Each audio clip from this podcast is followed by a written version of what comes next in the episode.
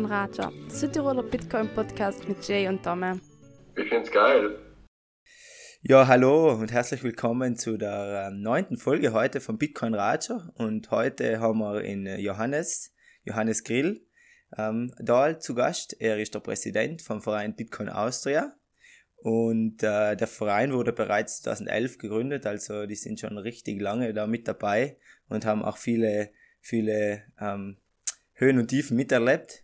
Ähm, ich persönlich habe in Johannes im November 2022, also letztes Jahr, zum ersten Mal in Wien auf einem 21-Treffen ähm, kennengelernt. Und dann nochmal haben wir uns zufällig spontan in Linz noch getroffen oder zufällig getroffen auf einen Lightning Workshop von der Linzer 21 Community und da haben wir beschlossen, den Blog oder den, den, ähm, den Podcast der Folge miteinander aufzunehmen. Ähm, aber bevor ich jetzt loslege oder bevor wir jetzt loslegen, würde ich nochmal schnell die Blockzeit ähm, nachschauen und zwar, das ist die 780.899.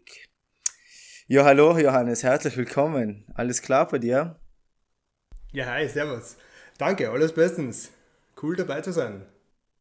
Ja, genau. Und dann würde ich auch schon mal loslegen. Wer ist denn der Johannes Grill? Und ähm, ja, erklär, erzähl mal deinen persönlichen Werdegang, ein bisschen, wie du zu Bitcoin und wann du zu Bitcoin gekommen bist. Wie ist denn das alles ähm, wie bei dir gegangen? Ja, das wird ein bisschen ein Ausflug in die Geschichte bei mir. Also ich selber bin eigentlich Informatiker, so von der Ausbildung her, habe äh, vor, ich habe jetzt gerade mal 25-jähriges Matura-Treffen gehabt im, im Sommer, ähm, habe HTL äh, gemacht für EDV damals in Niederösterreich und habe aber Zeit meines Berufslebens, also eigentlich die meiste Zeit so im Banken-IT-Umfeld, Finanz-IT-Umfeld gearbeitet, als Softwareentwickler, ähm, die meiste Zeit auch selbstständig. Und von daher habe ich ja, internationalen Zahlungsverkehr und, und Probleme in der Finanzwelt und die alte Finanzwelt eigentlich ganz gut gekannt, als ich eines Tages über Bitcoin gestolpert bin. Und äh, ich weiß noch ziemlich genau, es war ein Artikel im Handelsblatt, das eine deutsche Wirtschaftszeitung, die ich gelesen habe, wo irgendwie stand, Headline, digitale Schattenwährung wertet massiv auf. Also dieses Fahrt von damals, Schattenwährung, böse, illegal, hat es auch damals schon gegeben. Und wir reden jetzt mit damals von, ähm, ja, irgendwann Frühjahr 2011. Und äh, ja, mein erster Gedanke war, das ist irgendeine Art neues PayPal, wieder mal irgendein Fintech. Ähm, aber auf den zweiten Blick habe ich dann ganz schnell gesehen, hey, das ist ja eigentlich ganz was anderes, ist eigentlich eine Technologie, Protokoll. Und das hat mich ziemlich rasch fasziniert. Auch, weil ich halt aus meiner Arbeit ein reales Problem gekannt habe damals schon, nämlich im Zusammenhang mit internationalem Zahlungsverkehr. Ich habe damals an so Problemen getüftelt wie Schweizer Bank versucht 100 Franken nach Brasilien zu überweisen. Und das ist extrem kompliziert, das ist quasi ein richtiges Abenteuer, da kann so viel schief gehen.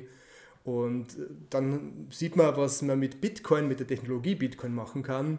Und das hat für mich schon gereicht, dass man das gefixt hat und äh, ich da ziemlich schnell reingekippt bin. Ja. Das war so mein, mein First Contact äh, mit Bitcoin. Es gab interessanterweise damals schon ein paar Podcasts, die sich mit, äh, zumindest auch mit Bitcoin beschäftigt haben. Und ich bin eine Zeit lang Graz-Zürich gependelt durch meine Arbeit, also Wochenpendler. Und diese sechs, sieben, acht Stunden im Auto haben wir damals schon mit, mit Podcast anhören äh, vertrieben. Und diese sieben Stunden sind unglaublich schnell vergangen, wenn ich Bitcoin-Podcast gehört habe. ja, das hat so, so Bitcoin-Podcast auf sich, dass der die Zeit relativ schnell vergeht und man alles so aufsaugt. Das merke ich bei mir selber ja auch, dass das so ist. Aber wann war denn bei dir so der Moment, weil du hast ja vorhin erzählt, dass das ein großes Problem ist, über äh, Ländergrenzen hinweg oder über Jurisdictions spricht man da ja auch oft von, ähm, so Werte zu transferieren, Geld zu schicken. Und dann hast du das erste Mal sozusagen den Use Case für Bitcoin entdeckt. Aber wann war denn für dich der Moment, wo du gesagt hast, wow, das hat richtig Potenzial und das, das könnte wirklich ähm, eine große Veränderung für die Menschheit bringen, ähm, einen positiven Beitrag, so eine positive Auswirkung auf die Gesellschaft haben. Wann ist das denn bei dir so entstanden oder wann hast du gesagt, es war der Aha-Moment, wo du entdeckt hast, ja, Bitcoin ist wirklich was Großes? Kannst du dich noch daran erinnern? also das ist äh, die Begeisterung und Faszination war ziemlich rasch da. Aber nicht in dieser Breite, in, dieser, in diesem, dieses Gesamtbegreifen von Bitcoin. Ja. Ich komme ja aus der IT, das erste war halt, wow, faszinierende Technologie, ich kann digitalen Werttransfer machen. Da war von, von, von diesen Überlegungen, äh, dass man wirklich sagen, eine, die eigene Verfügungsgewalt von, über Bitcoin behalten kann, dass man sehr unabhängig ist vom bestehenden Finanzsystem. Das hat schon ein bisschen gedauert und, um, und ich meine, das Rabbit Hole ist verdammt tief. Ja. Mhm. Ähm, alles und jeden Aspekt kann wahrscheinlich gar niemand erfassen, aber so wie, so wie, ich weiß nicht, wer war das? Der letzte Universalgelehrte Humboldt oder so, der quasi das gesamte Wissen der Menschheit kannte, hat man vielleicht am Anfang noch die Idee gehabt, ja, man hat jetzt Bitcoin verstanden, aber das ist so schnell weitergegangen. Das hat sie, die, die Vielfalt, nicht nur technisch, auch was es eben für Auswirkungen hat, dass wahrscheinlich niemand alle Aspekte wirklich äh, beurteilen und, und abschließend da bewerten kann.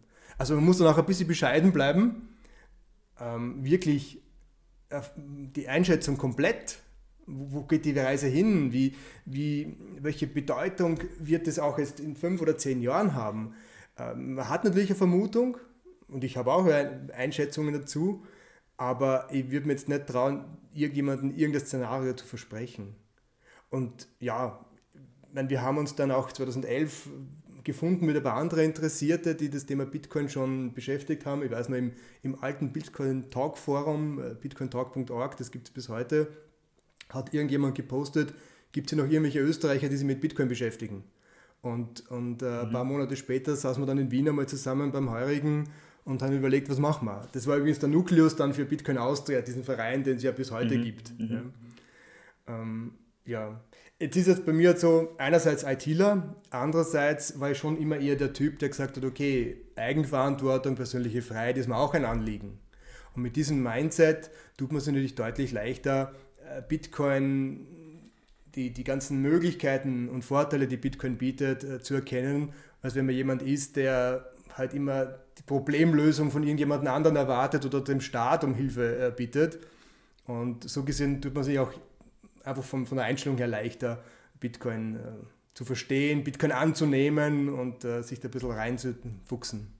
Mhm. Ja, das stimmt. Das kann ich gut nachvollziehen, weil bei mir ist ja auch so, dass, oder ich glaube allgemein, dass so ist, dass Bitcoin ermöglicht äh, oder äh, gibt irgendwelche Werte vor und wenn du die Werte ähnlich hast, wie, wie, wie Bitcoin dir das ermöglicht, dann tust du dir auch leichter, das ähm, faszinierend zu finden und das als große Chance zu entdecken. Wenn du allerdings andere Vorstellungen hast, wie die Welt zu funktionieren hat und das ist äh, ich glaube, die Diskussion zwischen Dezentralität und Zentralität ist da ein großer, ein großer Punkt und ich glaube, das beschreibt auch der Joma Malmgold immer sehr gut in seinen, ähm, in seinen Texten und Reden, dass er davon spricht, dass im, im nächsten, die nächste große Entwicklung könnte gesellschaftlich sein, die Trennung von Staat und Geld.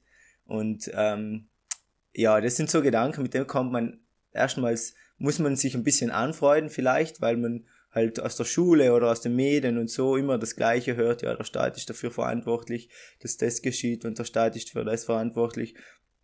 Und man merkt es jetzt auch wieder, irgendwie, wenn sobald irgendein Problem auftretet, wird äh, sofort ähm, der Staat um Hilfe gefragt äh, und die, die Antwort ist immer wieder Geld drucken, Geld drucken, Geld drucken, anstatt mal die Probleme wirklich anzugehen und anzupacken und was zu verändern.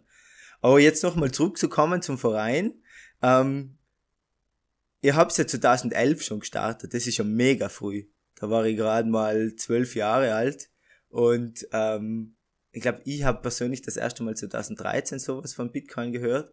Aber wie würdest du denn sagen, hat sich denn die ganze Aufmerksamkeit von oder die ganze Präsenz von Bitcoin in den öffentlichen Medien oder in der Öffentlichkeit insgesamt seit 2011 ähm, verändert? Nimm mich da mal ein bisschen mit durch die durch die Bitcoin-Geschichtsreise, weil ich finde das immer ein sehr spannendes Thema, ähm, wie das sich alles von zu und von zu ähm, geändert hat.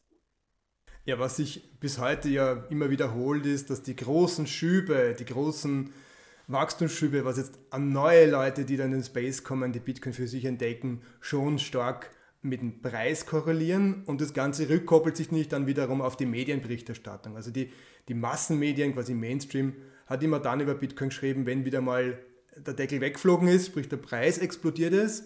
Ähm, und halt dann, das war dann meistens schon auf der Spitze und dann haben wir ein halbes Jahr lang darüber geschrieben, dass Bitcoin jetzt tot ist, weil es eben vom neuen All-Time-High wieder runterkollabiert ist. Und ganz ehrlich, das war ja auch bei mir so, der Artikel äh, mit der digitalen Schattenwährung, die massiv aufwertet, ja, da redet man davon, dass Bitcoin von 1 Euro auf 10, 12 äh, und dann, wie die Medienberichterstattung kam, auf 30 explodiert ist, wo dann die geschrieben haben, man kann mit Bitcoin Drogen kaufen im Internet. Ja? Und dann flog der Deckel weg. Ähm, ein halbes Jahr später war mein komplettes Investment 90% im Minus, nämlich wir waren wieder bei unter 2 Euro. Und das binnen vier, fünf Monaten. Also das muss man sich mental mal als, als Einstieg äh, vorstellen. Und ähm, die Leute, die vielleicht vor einem Jahr oder vor einem halb äh, jetzt ihre ersten Bitcoins oder Anteile davon erworben haben, die jetzt vielleicht mit minus 40, minus 50, minus 60 Prozent momentan da sitzen, ist immer nur relativ harmlos verglichen mit dem, was wir vielleicht vor zwölf Jahren erlebt haben. Da war die Volatilität, die Schwankungsfreude schon noch ein Eck wilder. Und da war ja wirklich unklar, wird es Bitcoin in einem Jahr noch geben oder gehen wir auf Null? Weil es kam von Null. Ja? Mhm. Also mhm. mein First Contact war irgendwo so, müsste ungefähr im Juni 2011 gewesen sein. Ja? Aber da war ja, ich glaube im Februar einfach in der Geschichte von Bitcoin war diese Dollar-Bitcoin-Parität. Also war erstmals ein Bitcoin ein Dollar wert. Vorher kam man ja aus dem Cent-Bereich. Und, und wenn das dann so aufsteigt und man gibt ein bisschen Geld aus für, für Bitcoin und das ist vier Monate später nur noch ein Bruchteil davon wert, ähm, da gab es keine breite Unterstützung, keine breite Information. Also das war schon sehr eine unsichere Situation. So, und diese Zyklen wiederholen sich halt. Ähm, und 2013, also es gibt dann immer oft einen, einen, externen Anlass, ich meine, das war auch das Having im Herbst 2012, das erste. Und dann mhm. haben sie im, im, März, hat dann Zypern äh, die Probleme im Bankenbereich gehabt, wo, wo wirklich Banken geschlossen wurden, wo Kundengelder auf den Banken eingefroren und dann auch enteignet wurden. Und ein paar Monate später kam das Ganze noch mit Griechenland. Ich weiß noch, die, die Tipps an die Urlauber Griechenland 2012, nehmt Bargeld mit, weil die Bankomaten spucken dort nichts aus. Und die ganzen Hotel- und Wirtsleute wollen sowieso keine Überweisung haben, weil sonst Geld nicht kommen von den Banken, die wollen nur Cash. Ja. Und so ist zum Beispiel 2013 dann ziemlich bald in Nicosia am Flughafen ein Bitcoin-ATM gestanden äh, von irgendein paar findige Unternehmer. Und der Bitcoin-Kurs ging halt von 13, 14, 15, 20 Euro auf 250 in der Spitze rund um die Zypern-Krise, nur um dann wieder 50 runter zu kollabieren. Dann kam Griechenland und ein durchdrehendes Handelsskript bei Mt. Gox, das dann im Herbst 2013 den Kurs auf 700, 800 Euro getrieben hat in der Spitze. Und dann kam nämlich die Mt. Gox-Pleite, wo jetzt gerade noch immer noch das Konkursverfahren läuft und wir waren wieder im Bereich von 100. Also das wiederholt sich immer wieder, mal mehr, mal weniger stark ähm, und, und so kommen auch die, die Leute rein. Und die, die halt wirklich kurzfristig reinkommen, um zu spekulieren, um da schnelles Geld zu machen, die spült natürlich dann der Crash wieder raus. Und wenn man sich ein bisschen tiefergehend damit und weitergehend damit beschäftigt, dann erkennt man halt diese ganzen breiten, langfristigen Auswirkungen von Bitcoin. Ähm, und mit dem Verständnis tut man es ja wesentlich leichter, diese ja, Winter ja, zu überstehen und kriegt er dann nicht die Panik. Weil mittlerweile, mit jedem Tag, den Bitcoin weiter besteht, wird das System immer resilienter, immer widerstandsfähiger. Wie gesagt, Herbst 2011 persönlich und, und vielen anderen wahrscheinlich auch, war, war völlig unklar, ob es Bitcoin ein Jahr später noch geben wird. Wenn man jetzt sagt, wie schaut Bitcoin, wie schaut die Welt in fünf Jahren aus, ich bin ziemlich sicher, dass Bitcoin in fünf Jahren mehr Bedeutung hat, noch mehr Nutzen für die Leute bringt, für jeden, der das bedient. Und ähm, im Endeffekt wird sich das dann auch irgendwann auf die Kaufkraft von Bitcoin auswirken. Und irgendwelche Zahlen zu nennen, würde ich dafür unseriös halten. Ja, und ähm, von daher, Bitcoin ist eine langfristige Geschichte. Es wird ganz massive Implikationen haben. Eben diese Trennung von, von Geld und Staat ähm, ist, ist ganz was Wesentliches, ist eine interessante Entwicklung. Und was ich insgesamt schön finde, und das sieht man auch in, dieser, in den 10, 12 Jahren, ähm, ich war mal kurz politisch auch aktiv also als mhm. 20-Jähriger, äh, insgesamt eher mäßige Wahlergebnisse mit der Partei, die ich damals unterstützt habe, erzielt. Äh, war auch eher eine freiheitsliebende Gruppierung. Das ist halt leider eher das Minderheitenprogramm in Österreich. Das Schöne ist, mit Bitcoin brauche ich nicht, wie sagen, Wahlkampf machen. Ähm, also ich brauche keine Mehrheiten dafür, sondern jeder, der will, kann.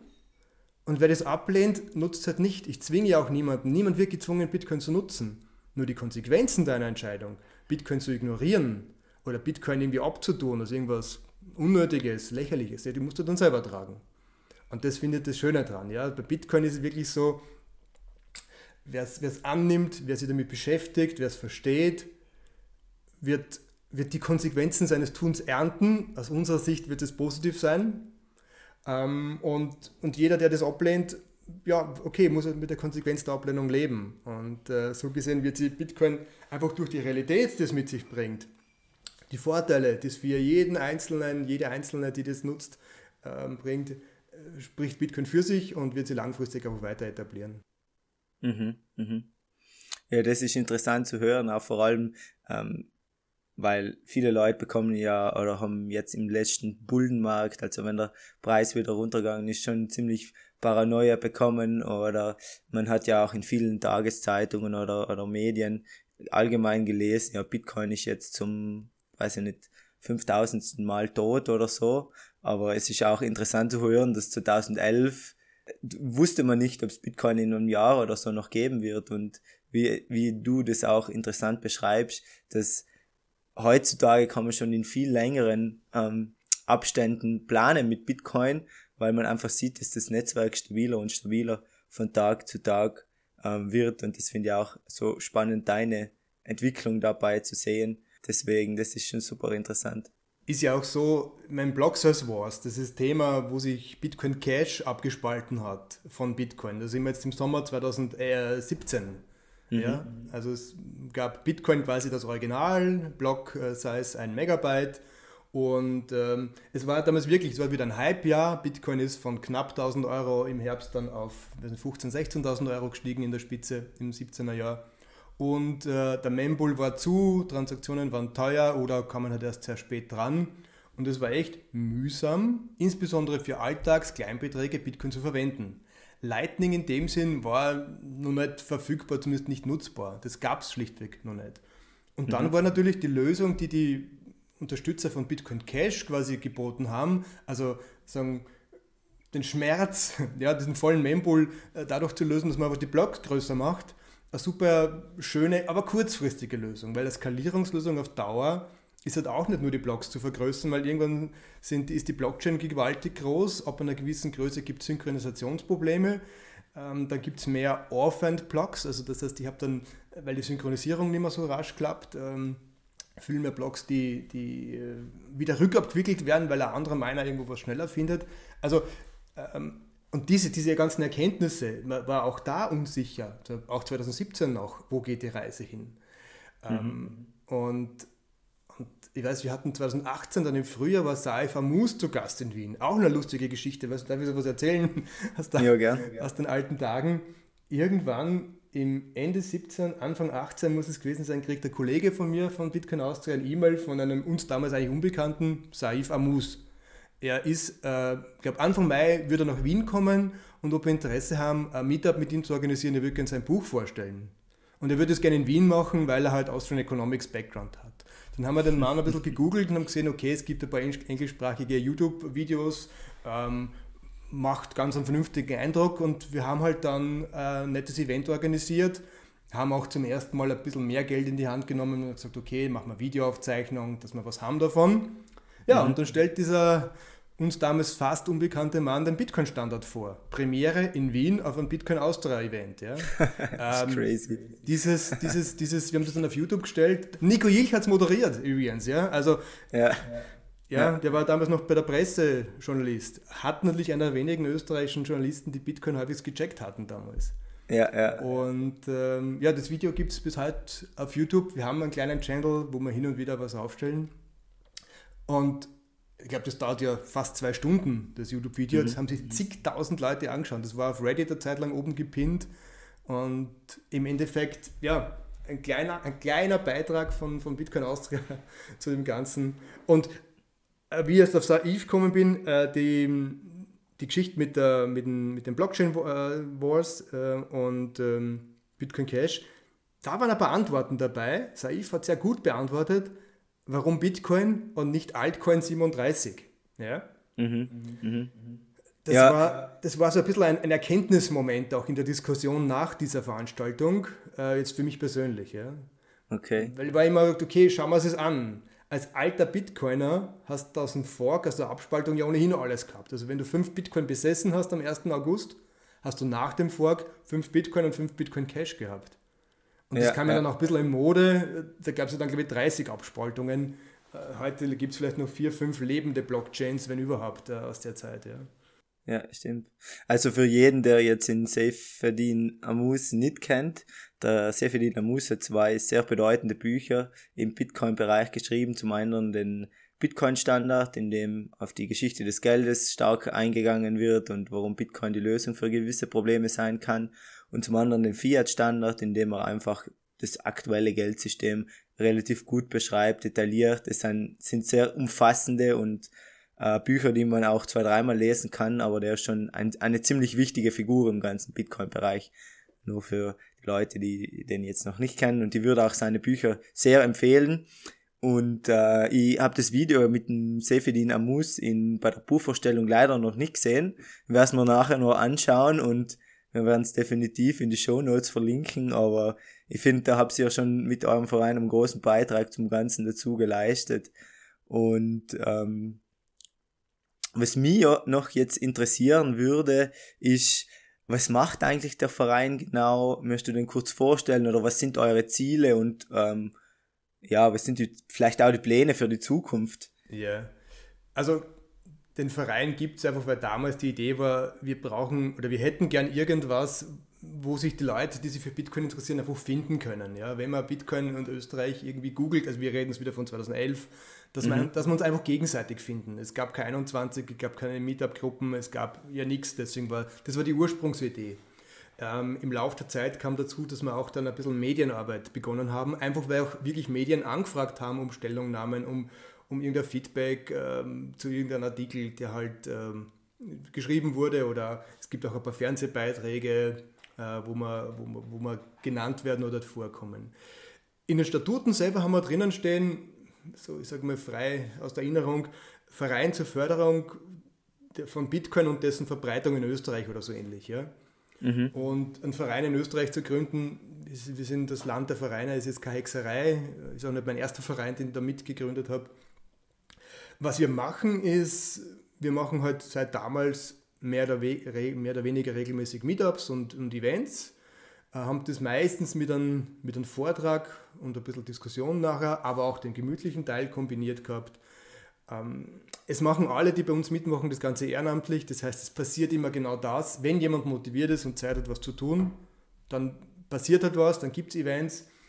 Und ähm, abgesehen von so Phasen wie Corona gibt es auch halt mal Phasen, wo ein bisschen weniger los ist. Umso schöner ist es, dass wir jetzt bei Weitem nicht die Einzigen sind. Also das, was da rund um 21 entstanden ist, ist es gewaltig.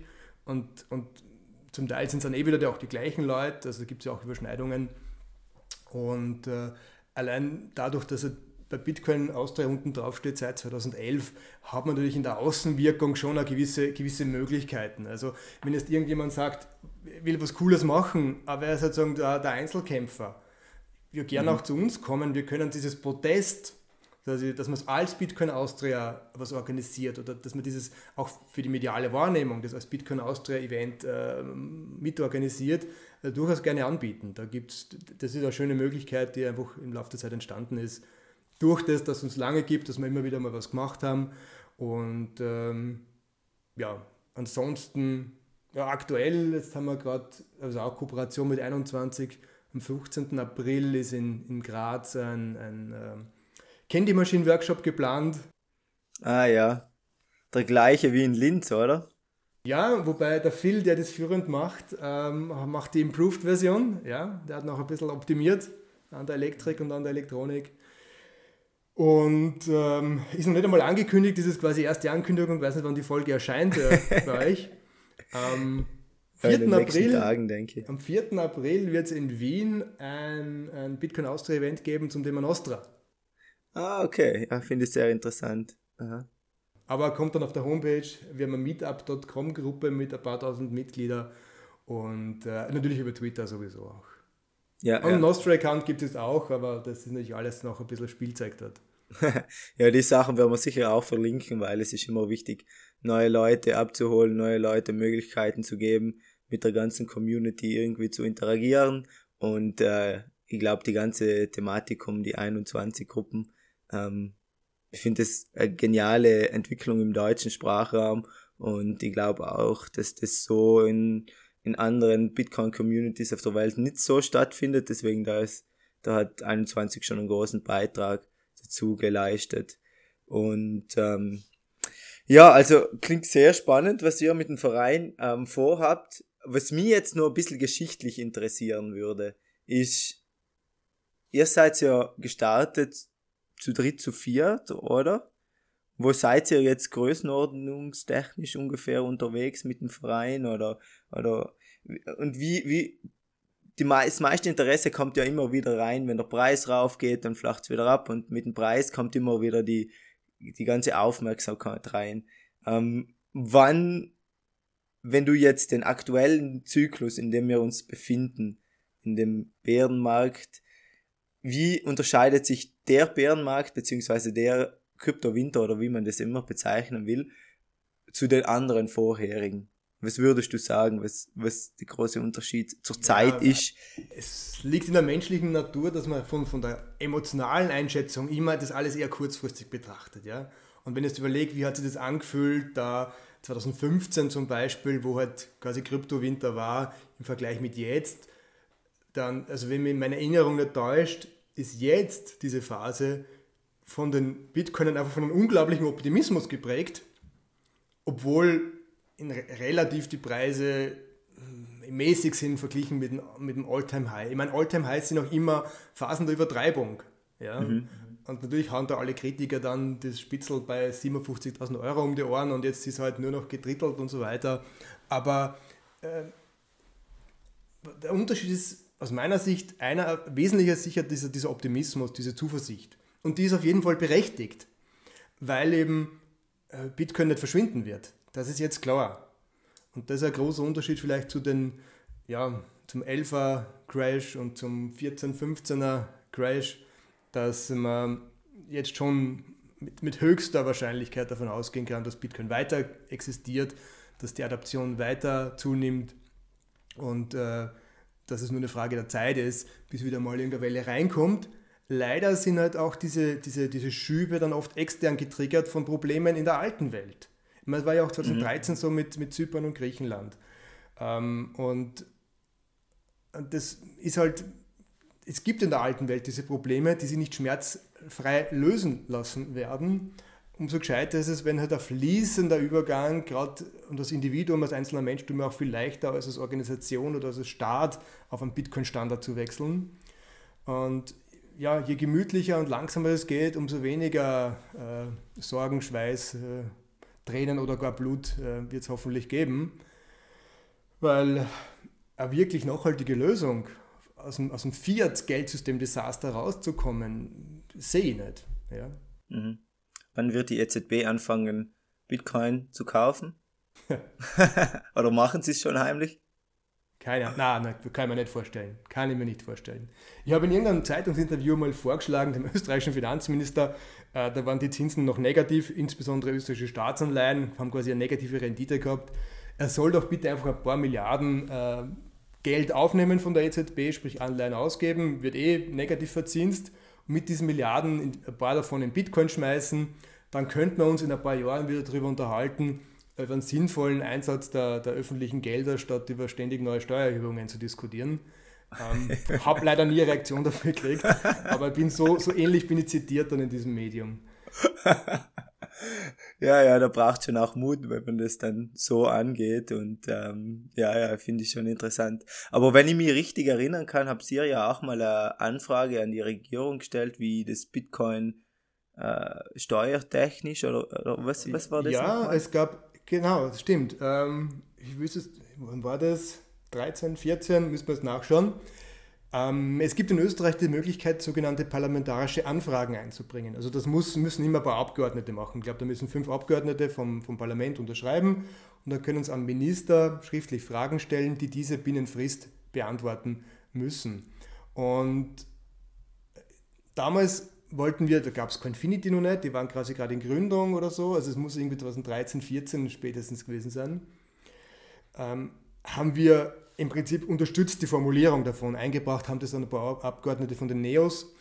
Ähm, Fragen ans Wirtschaftsministerium und Finanzministerium, wer denn und wo das Ganze hingehört. Wenn ich jetzt Bitcoin-Händler werde, gehöre ich dann ins Gewerberecht oder brauche ich eine Bankenlizenz, sprich bin ich beim Finanzministerium bei der FMA angesiedelt? Solche Fragen waren das. Und interessant waren die Antworten damals. Das Finanzministerium hat nämlich so geantwortet, äh, Bitcoin ist kein Geld, das geht uns nichts an, wir sind nicht zuständig. Und einen Tag später kam vom Wirtschaftsministerium die Antwort, ja, das hat irgendwas mit Finanzen zu tun, wir sind nicht zuständig. Also niemand ist zuständig. Auf das hat sich in diesen frühen Jahren dann auch die österreichische Finanzmarktaufsicht im Prinzip berufen und hat gesagt, wir sind nicht zuständig, geht uns nichts an, wir regulieren das nicht. Und nachdem keine Behörde wirklich zuständig war, hat in Österreich relativ früh was entstehen können. In Deutschland zum Unterschied hat immer schon die BaFin, die deutsche Finanzaufsicht, ein bisschen die Hand drauf gehabt. Und deswegen sind auch diese Firmen, äh, auch vermutlich Bitpanda als, als relativ großer Player in Österreich entstanden, weil es einfach hier regulativ viel einfacher war, als sowas in Deutschland zu machen. Ähm, Bitcoin-ATMs hat es in Deutschland ja lang nicht gegeben. Das ist ja jetzt, jetzt erst seit ganz kurzem, dass dort quasi ein bisschen mehr davon gibt. In Österreich ähm, sind die ersten ATMs 2014 gestanden, ganz offiziell. Ja. Und mhm. ähm, ja, diese Anfrage haben wir halt da quasi mitformuliert und die Neos haben es damals eingebracht. Auch ein kleiner Beitrag in der, ja, ich in der Geschichte der österreichischen Bitcoin-Geschichte. das ist natürlich auch ein Vorteil jetzt mit Bitcoin Austria. Das klingt offiziell, ist zwar nur ein Verein unter Anführungszeichen, aber Bitcoin Austria hat schon eine gewisse, eine gewisse Marke auch. Und äh, damit tut man sich auch leichter jetzt mit, mit, mit Playern aus der alten Welt und sei es Wirtschaftskammer oder sonst wen. Wir haben uns auch sagen, den, nicht sagen Spaß, erlaubt, aber äh, ich bin ja momentan quasi Chef von Bitcoin Austria und nachdem es ein Verein ist, wäre ich Obmann. Wir haben diese Funktion aber einfach Präsident genannt, einfach weil es cool klingt und es hat natürlich ein bisschen eine Marketingkomponente. Und, und ähm, ja, und wenn es dann halt mit Wirtschaftskammer irgendwo, wo auch alle irgendwelche Räte sind und, und Präsidenten und Fachgruppenvorstände, naja, dann kannst du natürlich spielen damit. Ja. Das hat eher so ein bisschen diesen, diesen Nutzen dann, weil es halt auch sehr formell wirkt. Ja, ja, ja. es gibt auch eine gewisse Kredibilität ähm, gegenüber anderen und man wird vielleicht ernster genommen, als wenn man so einen lustigen Namen hat. Das klingt schon Wobei man, muss man auch sagen, wir haben auch wirklich Wert drauf gelegt, machen wir auch natürlich immer noch, ähm, auf diese Kredibilität, auf die Seriosität. Ja. Es hat immer wieder mal Versuche gegeben, äh, das zu vereinnahmen für irgendwelche Scam-Geschichten und irgendwelche Leute wollten Mitglied werden, die wir dann ab, äh, nicht aufgenommen haben. Es gab zwischendurch auch mal Versuche von irgendwelchen Leuten, die irgendwelche eigenen Verbände da machen wollten, kann ja jeder, im Bitcoin-Verband irgendwas zu gründen. Ähm, aber das war eine Phase, wo gerade das Wirtschaftsministerium damals versucht hat, in dem Bereich Geld auszugeben, haben auch der Uni Wien eine ganze Abteilung spendiert damals. Und plötzlich tauchen irgendwelche Leute auf und wollen Bitcoin-Verbände gründen, vermutlich um Fördergelder abzugreifen. Haben wir alles schon miterlebt. Und äh, ja, deswegen, wir haben einen klaren Bitcoin-Fokus. Wir haben nie auf die Idee, also nie gesagt, wir sind jetzt ein Blockchain-Verband oder irgendwas, sondern es war schon immer Bitcoin-Fokus. Ähm, trotzdem ein bisschen links und rechts schauen, was passiert. Nachdem die meisten ein bisschen diesen IT-Background haben, ist auch Privacy immer ein spannendes Thema für, für mhm. viele unserer Mitglieder. Und insgesamt ist es so, das Ziel von Bitcoin aus ist nicht viele Mitglieder zu haben, sondern alle, die dabei sind, waren zumindest irgendwann mal ein bisschen aktiv haben Meetups organisiert, haben Vorträge gehalten, haben sie in dem Space irgendwie engagiert und eingebracht, äh, haben eigene Projekte im Bitcoin-Umfeld. Und so gesehen ist Bitcoin Austria ein ja, Expertennetzwerk von engagierten Bitcoinern, so kann man es am ersten bezeichnen. Es sind auch für eine Mitgliedschaft keine besonderen Vorteile verbunden. Du musst einen Mitgliedsbeitrag zahlen, einfach damit man unsere internen Spesen ein bisschen decken kann, von Domaingebühr bis irgendwelche Events halt, wo man Kosten hat. Ansonsten gibt es jetzt keinen besonderen Vorteil, Mitglied bei Bitcoin Austria zu sein. Und teilnehmen kann eh jeder. Die Veranstaltungen sind in der Regel gratis. Wenn wir irgendwas machen, wo wir wenig Platz haben, aber viel Nachfrage erwarten. Dann haben wir zum Teil so gegen eine kleine, kleine Gebühr halt die Tickets ähm, ausgegeben, die wir dann aber meistens die Erlöse wieder irgendwohin gespendet haben. Also so, so arbeiten wir in der Regel, ja.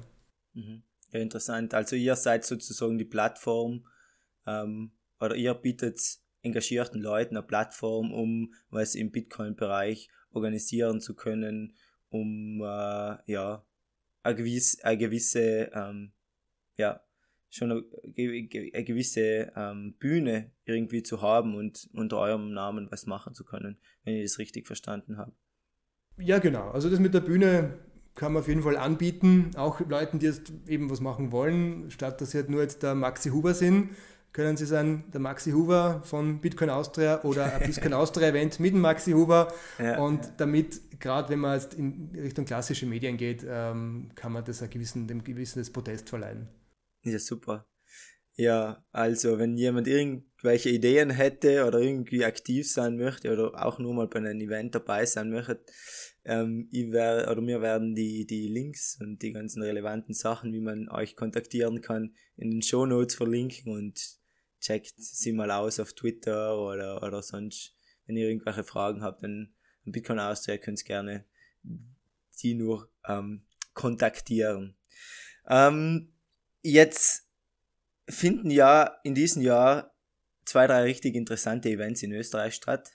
Zum einen die Zitadelle in der Nähe von Graz und dann noch die PTC äh, 23 in Innsbruck werdet ihr da, wirst du da auch vertreten sein und äh, was, sind, was sind deine, deine Hoffnungen oder deine Erwartungen an die Events oder wie, wie siehst du das?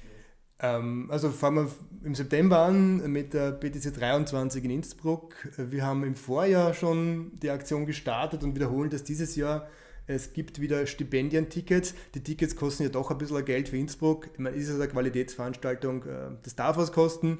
Umgekehrt soll die Teilnahme für sehr interessierte, vor allem junge Leute, wenn ich vielleicht Student bin oder so, äh, nicht am Geld scheitern. Das heißt, wir wiederholen die, die Stipendien-Ticket-Aktion. Also wenn da wirklich jemand teilnehmen will, aber sie halt das Geld nicht leisten kann oder halt absparen müsste, dann kann man sich gern bei uns bewerben. Im Prinzip braucht man nur ein kurzes Motivationsschreiben. Warum willst du dabei sein? Warum sollst genau du ein Stipendienticket kriegen?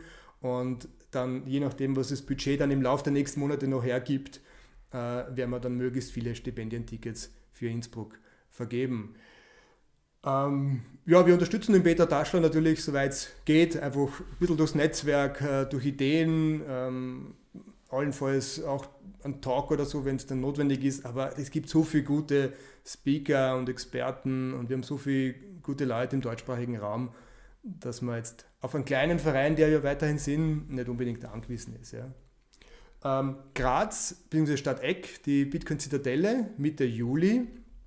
Da freue ich mich schon ganz besonders. Ich habe persönlich Heimvorteil, ich bin in 20 Minuten da an der Event-Location äh, drüben. Ähm, ich lese ein bisschen mit in der Orga-Gruppe, bin jetzt allerdings, muss ich zugeben, nicht, nicht aktiv äh, in der Organisation mit dabei.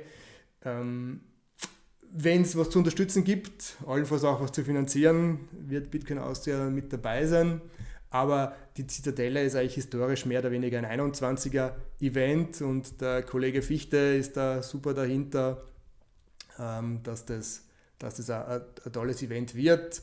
Ähm, schaut so aus, dass es durchaus Familien- und auch Partnerinnen freundlich werden könnte. Also man kann da die Freundin, die Frau oder auch die Kids mal mitnehmen. Ähm, es gibt da oben Pferd, Pony, wenn das Wetter halbwegs passt, schauen wir, dass wir einen, einen Pool organisieren können. Es ist viel Grünfläche rundherum. Ähm, ja, also da freue ich mich drauf. Sollte gemütliche drei Tage oder vier Tage, dreieinhalb Tage werden. Ja, ich freue mich auch schon ganz speziell auf die Zitadelle. Ich habe es leider, ich wollte eigentlich in, in Deutschland auf die Zitadelle 2021 gehen.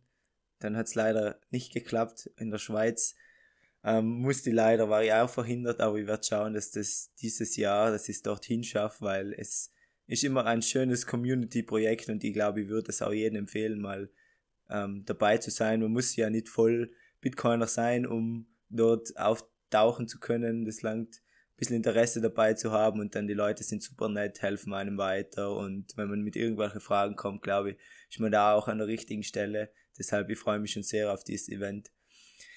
Ja, ja, dann sind wir jetzt schon über 40 Minuten dabei. Dann würde ich sagen, ich hätte noch zwei letzte Fragen an dich.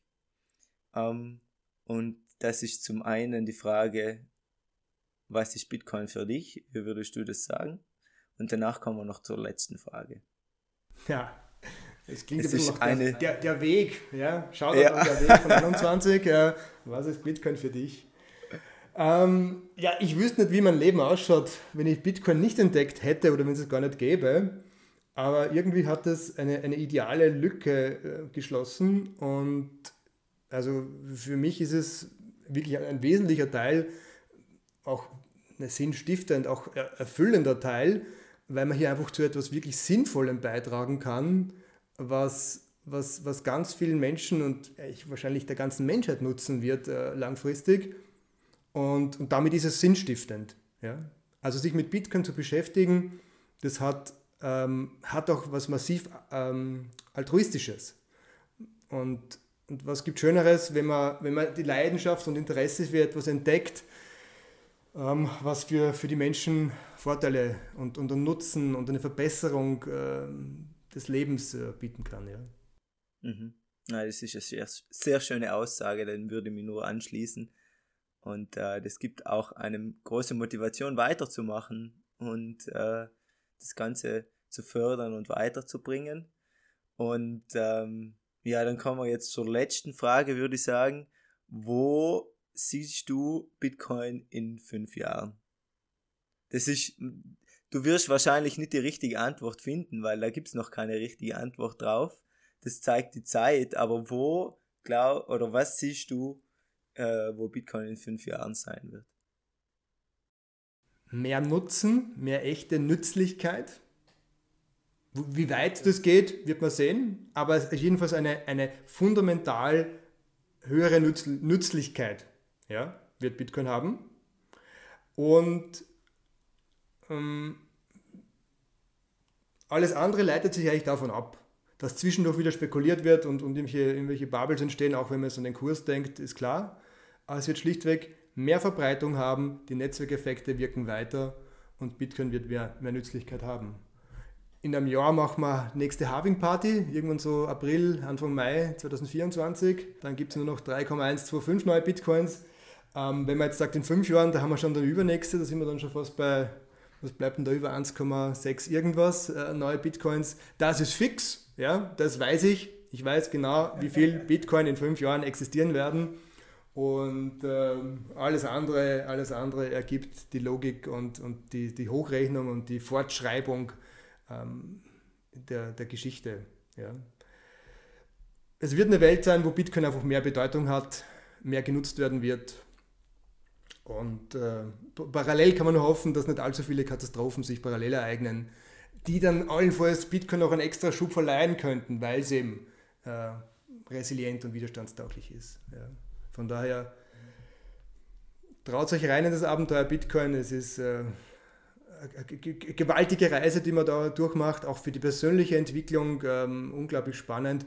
Und die Leute, die man kennenlernt, ich habe jetzt noch keine, keine unguten, keine negativen Leute, Erfahrungen rund um Bitcoin gemacht. Das ist wirklich lauter super, super Leute und egal wo auf der Welt man hinkommt, ist auch noch schön zu sehen, du findest überall gleich mal einen Kontakt, suchst ein Bitcoin-Meetup, suchst paar Bitcoiner und man hat dann eine Möglichkeit, auch sozial mit den Leuten zusammenzukommen. Und auch das wird in fünf Jahren sicher noch leichter und noch mehr ge- gehen als heute. Mhm. Ja, die soziale Komponente finde ich auch sehr spannend und was Bitcoin mit einem macht und in, in einer gewissen Weise ist, wie du das auch schon angedeutet hast, wie ein soziales Netzwerk. Die kann morgen, weiß ich nicht, nach Südamerika irgendwo gehen, irgendwo nach Afrika oder nach Asien, kurz schauen, wo ein Bitcoin-Meetup ist und du wirst immer freundliche Leute äh, kennenlernen, die die aufnehmen, ähm, die ähnliche Werte vielleicht äh, haben wie du oder ähnliche Interessen und ähm, man wird immer mit offenen Armen empfangen und das finde ich auch so schön am ganzen Bitcoin-Space. Ähm, es ist egal, wie du politisch eingestellt bist, ob du, weiß nicht, Veganer oder Fleisch isst, ob du Mann, Frau oder sonst irgendwas bist. aber halt Bitcoin bringt die Leute so zusammen und ähm, gibt den Leuten Hoffnung auf eine bessere Zukunft, auf eine bessere Welt.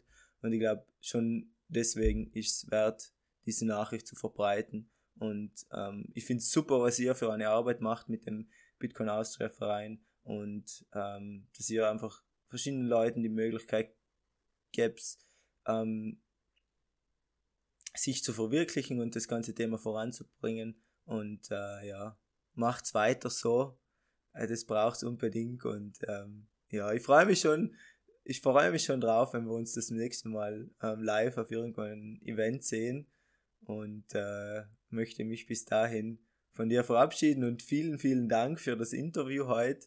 Hat mich wirklich sehr gefreut und ähm, ja, ich freue mich schon wieder die und die ganze Community wieder mal zu sehen.